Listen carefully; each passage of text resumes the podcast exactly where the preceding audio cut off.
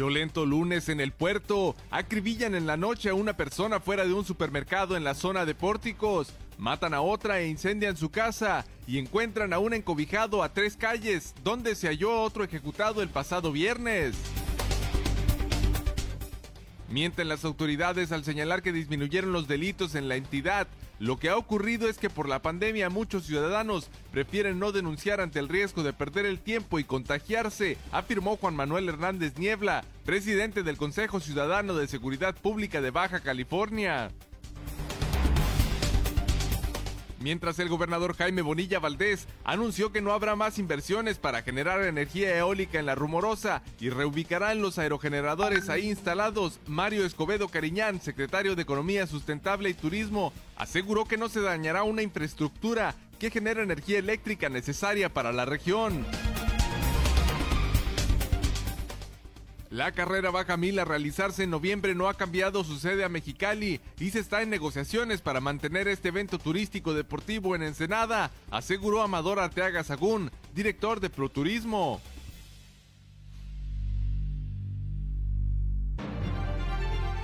Preocupación de las autoridades sanitarias por el incremento de contagios de COVID-19 en Ensenada. En estos momentos, en este municipio hay más casos activos que en Tijuana y Mexicali, ciudades cuya población supera en mucho a la de los ensenadenses.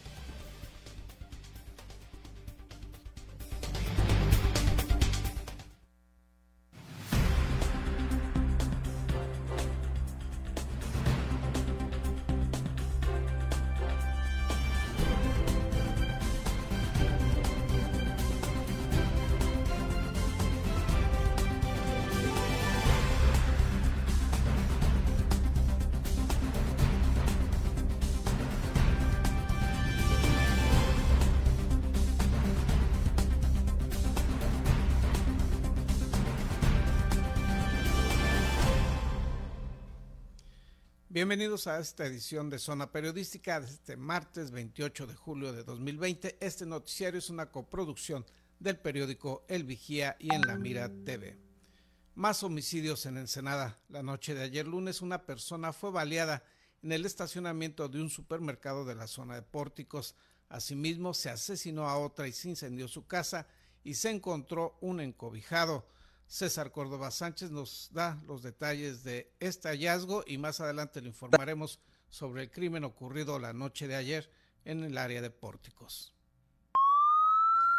El segundo encobijado fue localizado la mañana del lunes sobre el bordo del arroyo Ensenada, entre las calles séptima y octava de la zona centro, a tres cuadras de distancia del anterior hallado el viernes sobre el bordo de la calle décima.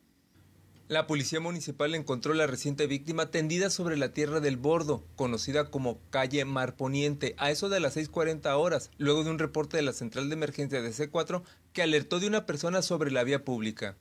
El cadáver estaba envuelto en una cobija de color gris y negro a cuadros, también en una sábana de color blanco con manchas rojizas, al parecer de sangre, a la altura de la cabeza y piernas. La víctima es de tez morena clara, estatura media, complexión robusta, cabello rizado de color negro, de entre 45 a 50 años. Los uniformados solicitaron el apoyo de la Cruz Roja al notar que la persona no respondía al llamado, institución que determinó que la víctima ya no contaba con signos de vida. La anterior víctima de homicidio envuelta en frazadas fue localizada la mañana del viernes a eso de las 6.15 horas al fondo de la calle décima, sobre el borde del arroyo Ensenada, entre esta última calle y el puente de la calle 11.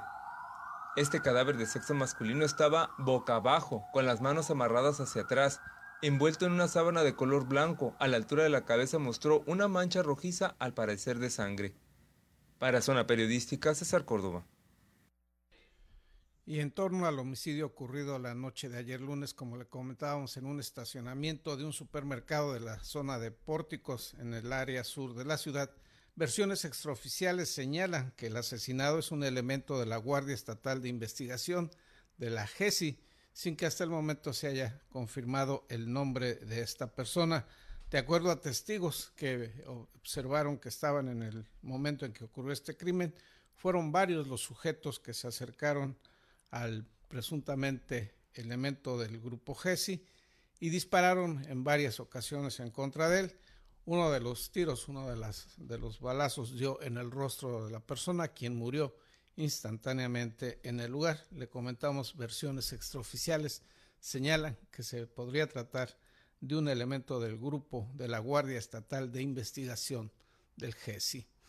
Y aunque las autoridades presumen que han logrado reducir los delitos en Baja California, lo que en realidad está ocurriendo es que han disminuido, pero las denuncias, así lo afirmó Juan Manuel Hernández Niebla, vocero del Consejo Ciudadano de Seguridad Pública. Mientras las autoridades al señalar que han disminuido los delitos en Baja California, lo que ha ocurrido es que debido a la pandemia muchos ciudadanos prefieren no denunciar ante el riesgo de perder el tiempo y contagiarse, afirmó Juan Manuel Hernández Niebla, presidente del Consejo Ciudadano de Seguridad Pública de Baja California, quien expresó lo anterior al participar como expositor en la sesión semanal digital del grupo Madrugadores de Ensenada. En mi opinión, el punto más importante, la gente no está saliendo a denunciar hay algo que se llama cifra negra. La cifra negra es prácticamente los delitos que, no se denuncian. Los vamos a analizar ahorita un, poquito. Y básicamente lo que está sucediendo es eso, ¿no? Los ministerios públicos están trabajando a un porcentaje más bajo de su capacidad que tenían previo a la, la, pandemia.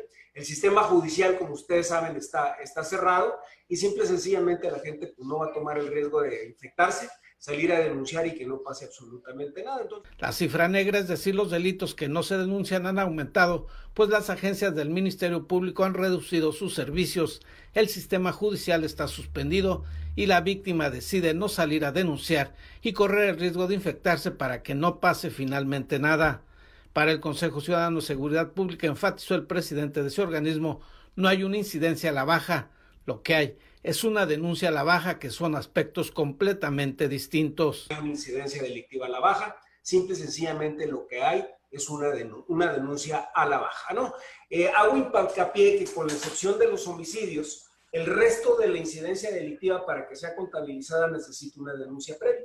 Entonces, de ahí va amarrada la lógica que les estamos platicando, ¿no? Si la gente no sale y denuncia, se incrementa la cifra negra en cada una de las, de las ciudades y finalmente el tablero se vuelve verde, pero es un verde falso.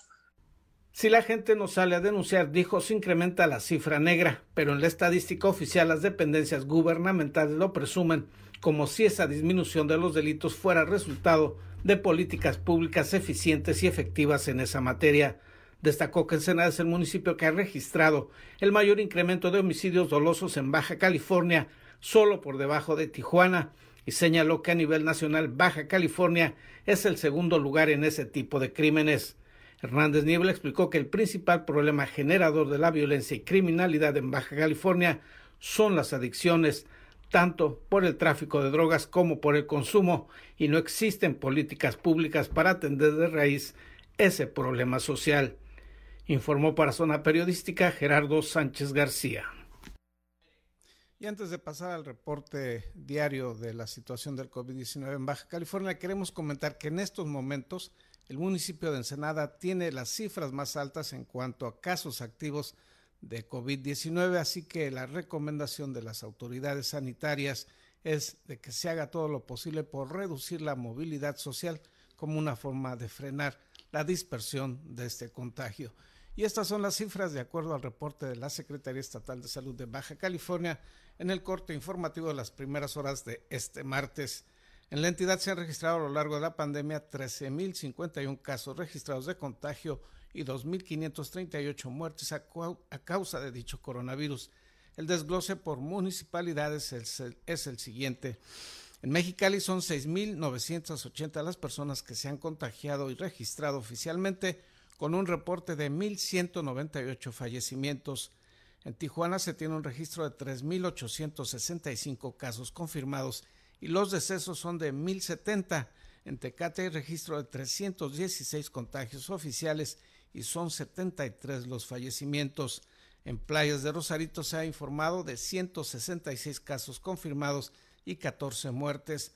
En Ensenada, en todo el territorio municipal, en este periodo de la pandemia se informa de 1.624 personas contagiadas y registradas y las mil, perdón, 1.724 personas contagiadas y las muertes a causa del COVID-19 son 183, ello de acuerdo a la Secretaría Estatal de Salud en el corte informativo hasta las primeras horas de este martes.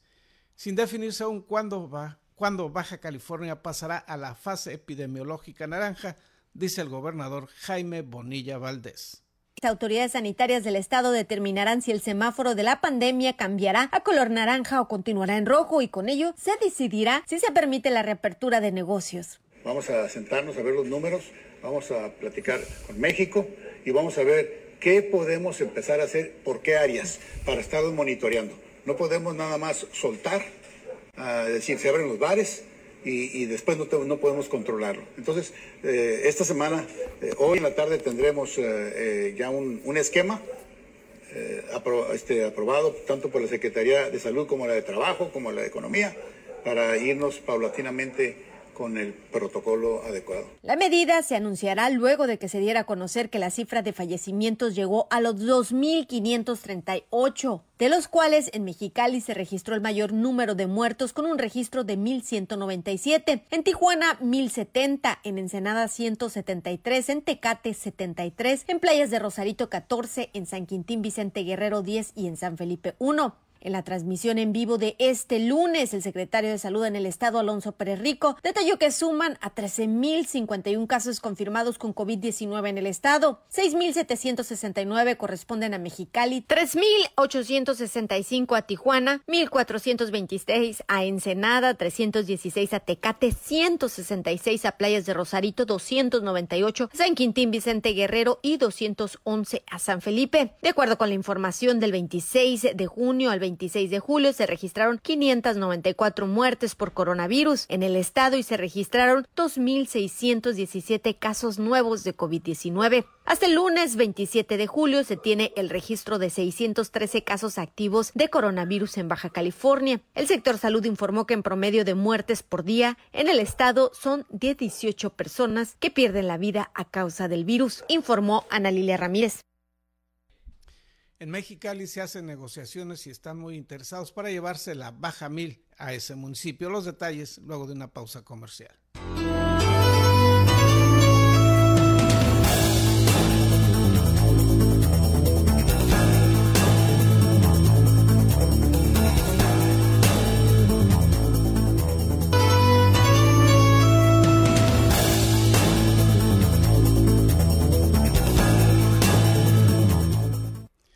Alcaldesa de Mexicali, Marina del Pilar Ávila Olmedo, indicó que está en negociaciones para llevarse la baja mil, pero las autoridades ensenadenses, aseguran que dicha carrera se quedará en este municipio.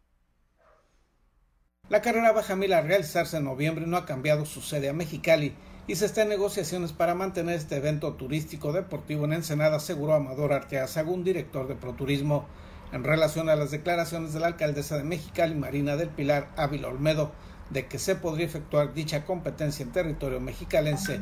Arteaga Sagún señaló que a nivel local se están haciendo todas las gestiones y negociaciones necesarias para que se mantenga aquí la sede de dicho evento. Lo estamos cuidando porque queremos que en septiembre se lleve a cabo la baja 500 y probablemente en noviembre tengamos baja 1000 en San Felipe. Por eso es la, la importancia de cuidar San Felipe, de cuidar Mexicali, de cuidarnos para reactivar la economía inmediatamente, para que venga derrama económica al puerto de San Felipe en los próximos meses. Pero esto se llevará a cabo si en San Felipe se cumple con, con, los protocolos, se cumple con las medidas sanitarias. Agregó que se está planteando que de celebrarse en Ensenada y por tratarse de un evento masivo, se realice bajo estrictas normas de higiene en el marco de la pandemia del COVID-19. Arteaga según indicó que el presidente municipal Armando Ayala Robles está revisando esta situación y reiteró que Ensenada tiene diferentes factores que la han convertido en la sede de las carreras fuera de camino y esos elementos no se pueden cambiar de la noche a la mañana. Tendríamos que darnos cuenta si hubiera un convenio ya celebrado con la empresa Escola Internacional y eso podría marcar la realidad de que sí se fue una de estas dos carreras o las dos carreras en este 2020 al municipio de Mexicali pero las características que están sobre la mesa también es el sector corredor, el participante. Acordémonos que ya hace mucho calor y conflictúa la ruta y conflictúa para el corredor y sabemos también muy claro que ese corredor sabe que las carreras se llevan magníficamente en el municipio de Ensenada. Sobre las versiones de que se pudiera ir la Baja Mila Mexicali, señaló que hasta el momento no se ha suscrito ningún convenio oficial ni en Ensenada ni tampoco con algún otro ayuntamiento baja californiano.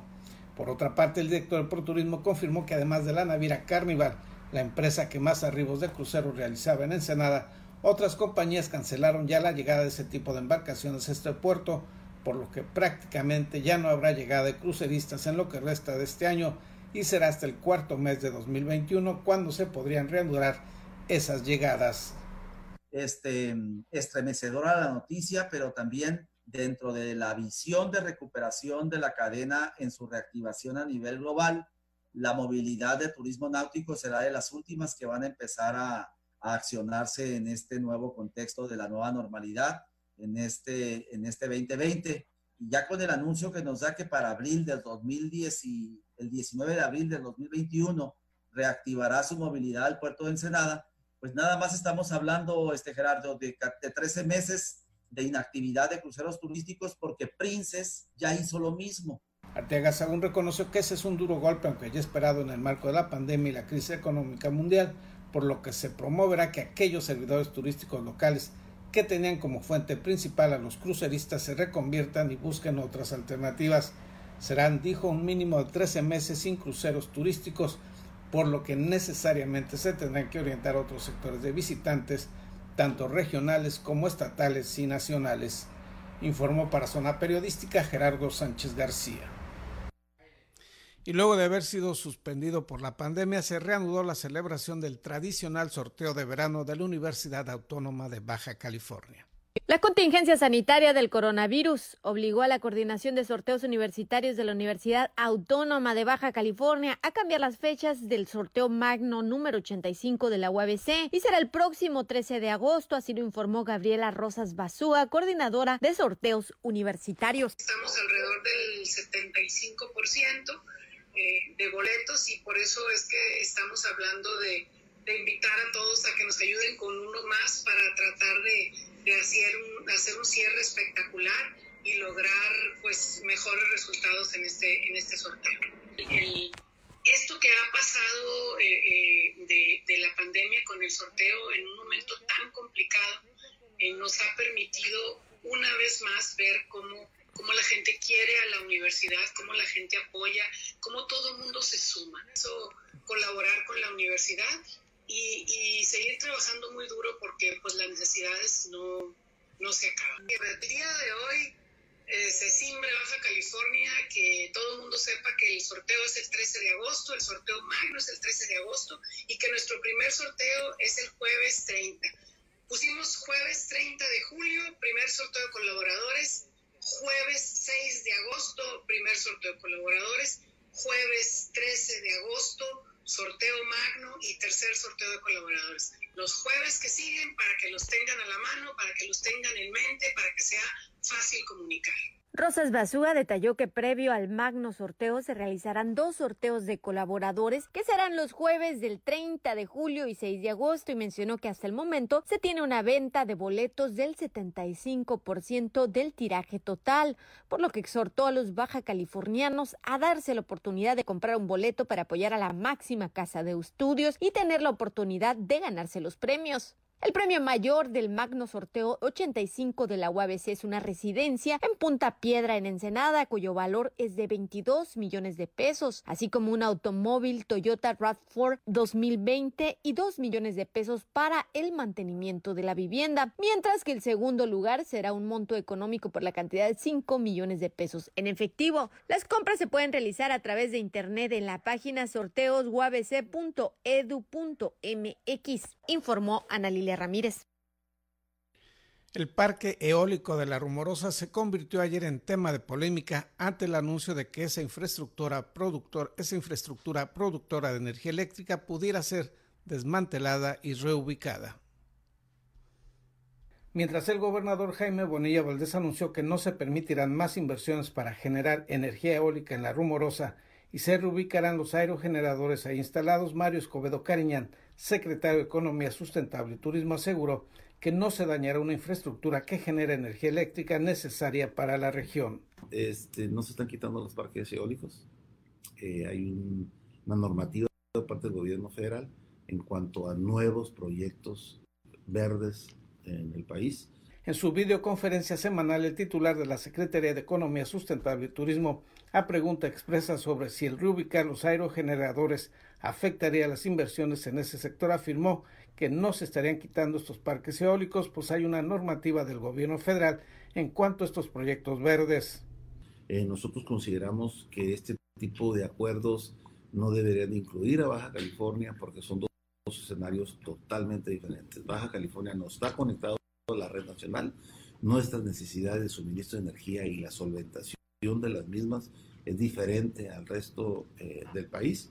Pero bueno, dejo claro, no se están moviendo las inversiones que ya están hechas, ¿no? Y se está analizando el cómo pudiéramos generar más inversiones este, verdes para generar. Destacó que la atracción de energías limpias para el Estado es una de las prioridades, primero por la insuficiencia del fluido eléctrico, segundo porque esos proyectos representan una importante generación de empleos. Ayer lunes el mandatario estatal informó que se pretende declarar a la rumorosa como una zona patrimonialmente protegida y una vez que esto ocurra se reubicarán los parques eólicos, así lo señaló en la transmisión matutina de este lunes. El anuncio lo hizo luego de que Pedro Ochoa Palacio, secretario de Cultura, informó que ya se tienen avances en el proceso para realizar dicha declaratoria. Informó para Zona Periodística Gerardo Sánchez García.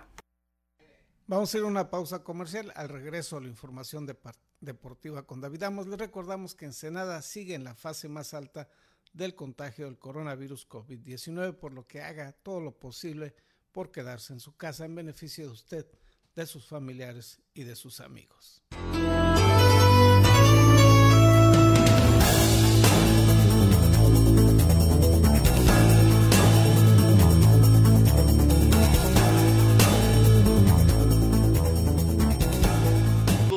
Del puerto ya inicia en la mira Deportes.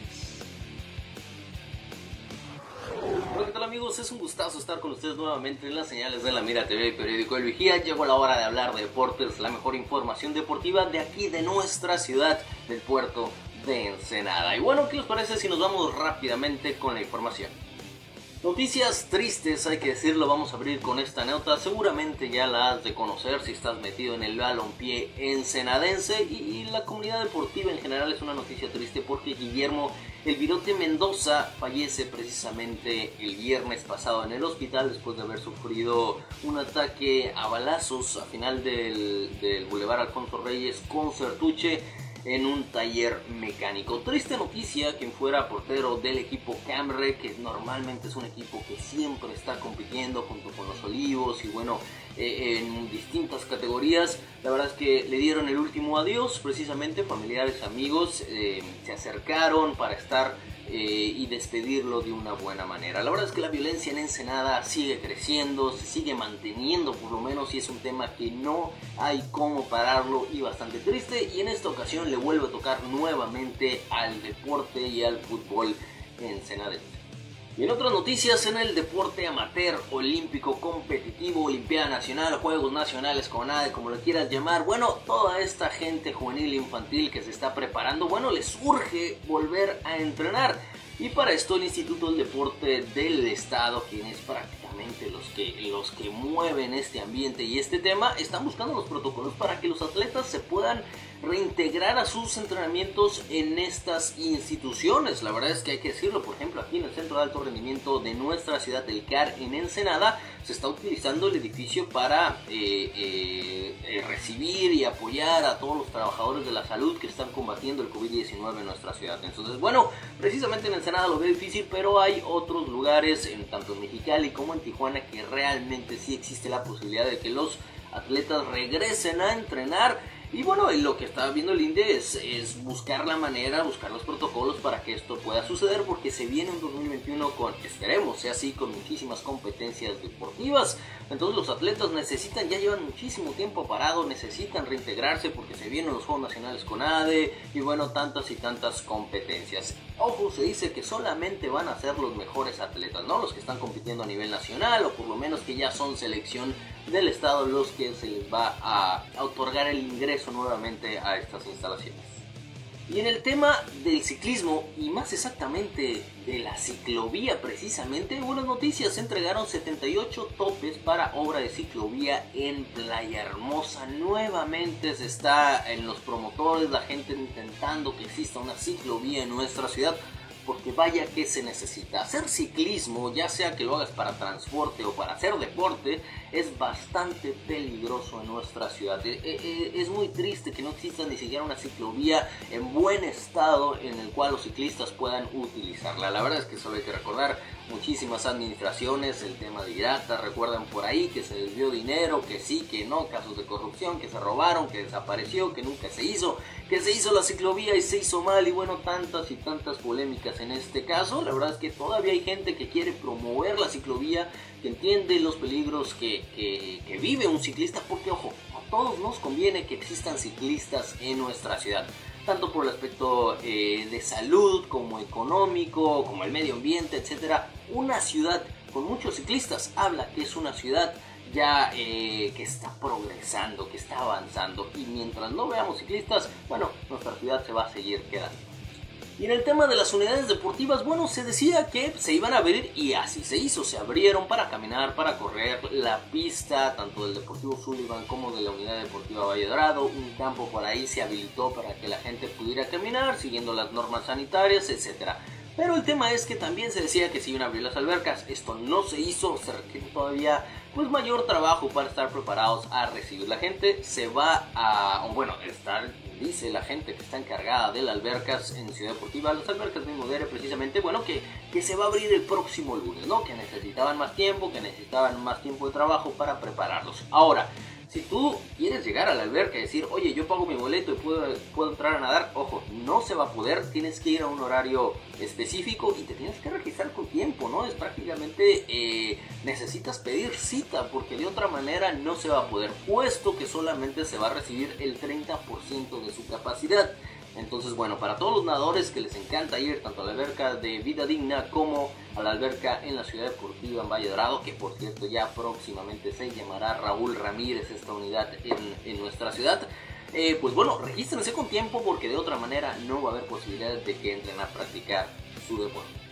Y hablando de actividad física, invitan a la segunda carrera virtual, así es de 5 y 10 kilómetros Proactive y Sportimer BC son los que están organizando esta carrera virtual totalmente gratuita de 5 y 10 kilómetros, ¿no? Que se va a realizar en agosto, precisamente los primeros días de agosto. Que a la página si te quieres registrar para que participes. Tiene cosas buenas, cosas malas, ha sido criticado, ha sido, pues bueno, eh, hablado bien porque está activando a la gente en un mundo en el cual actualmente está sufriendo de una pandemia, entonces pues, pues, pues, bueno, es bueno. Lo malo de esto es que obviamente no vas a tener quien te esté vigilando, no vas a tener quien, quien vaya para el tráfico, es más riesgoso, no vas a tener paramédicos, te llega a pasar algo, bueno, es totalmente tu responsabilidad y nadie quien te pueda ayudar. Así que obviamente tienen que hay que tomar sus precauciones para participar en las carreras virtuales. Por el lado bueno, bueno, están eh, eh, haciendo que la comunidad vuelva a activarse y eso es muy pero muy bueno. Así que ya lo saben, registrarse para la segunda carrera virtual de 5 y 10 kilómetros. Tú eliges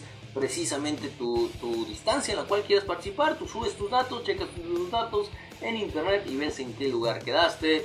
Obviamente reconocimiento por los primeros lugares, etcétera, ¿no? Así que bueno, segunda carrera virtual en los próximos días. Con esto damos por terminada la nota deportiva. De verdad, gracias por su atención. Despedimos también su noticiero de Gerardo Sánchez con zona periodística, lunes a viernes 7.30 de la mañana y los deportes martes y viernes. Mi nombre es David Amos. Hasta la próxima.